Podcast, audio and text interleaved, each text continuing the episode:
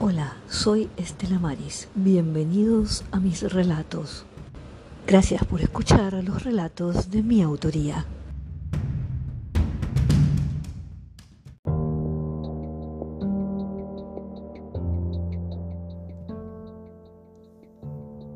En lo terminal, recordé uno de 100 días arriba del ómnibus.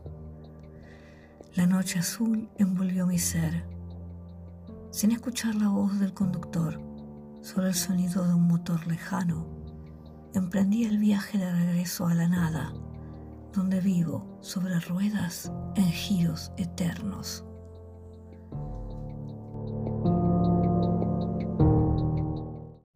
Nos escuchamos en el próximo episodio. Puedes dejar tus comentarios.